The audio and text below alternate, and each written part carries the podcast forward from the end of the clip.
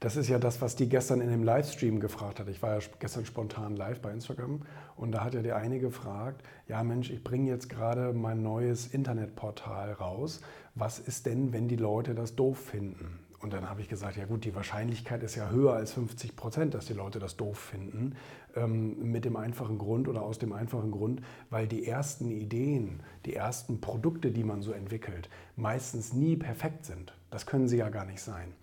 Äh, wie soll das passieren? Und äh, von daher sollte man es viel eher als Prozess ansehen.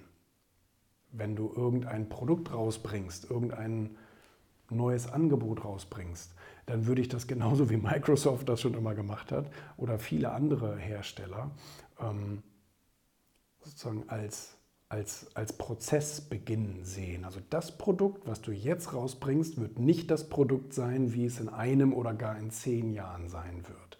Völlig logisch. Guck dir die erste Amazon-Website oder Amazon-Website an, sah aus wie ein Haufen Scheiße. Bei eBay genauso, bei Google genauso und so weiter und so fort. Und ähm, äh, das ist der Beginn eines Prozesses. Weißt du, mit Windows 95 äh, arbeitest du ja heute auch nicht mehr, weil es einfach nicht mehr, der, nicht mehr den Wünschen der Kunden entspricht und so weiter. Von daher ist es völlig normal.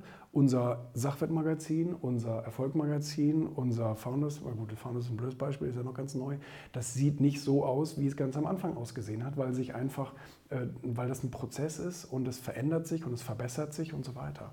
Und deswegen sollte niemand irgendwie traurig darüber sein, wenn seine allererste Idee, die er auf den Markt bringt, nicht den Erfolg oder nicht das Feedback bekommt, was man sich wünscht.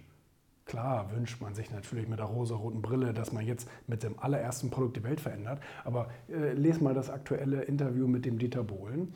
Da schreibt er rein, die Leute schreiben sich einen einzigen Song, bauen daraus ein einziges Lied und glauben, mit diesem Lied werden sie jetzt den Welthit landen. Und das ist ja Quatsch. Der sagt, der hat, glaube ich, was hat er gesagt? Der hat 100 Platten rausgebracht, die irgendwie nichts geworden sind, bis er dann irgendwann mal ähm, zum Beispiel mit Modern Talking den ersten richtigen Welthit gelandet hat und so. Ne? Also so ist es nun mal. Das ist alles immer erst der Anfang, nicht das Ende.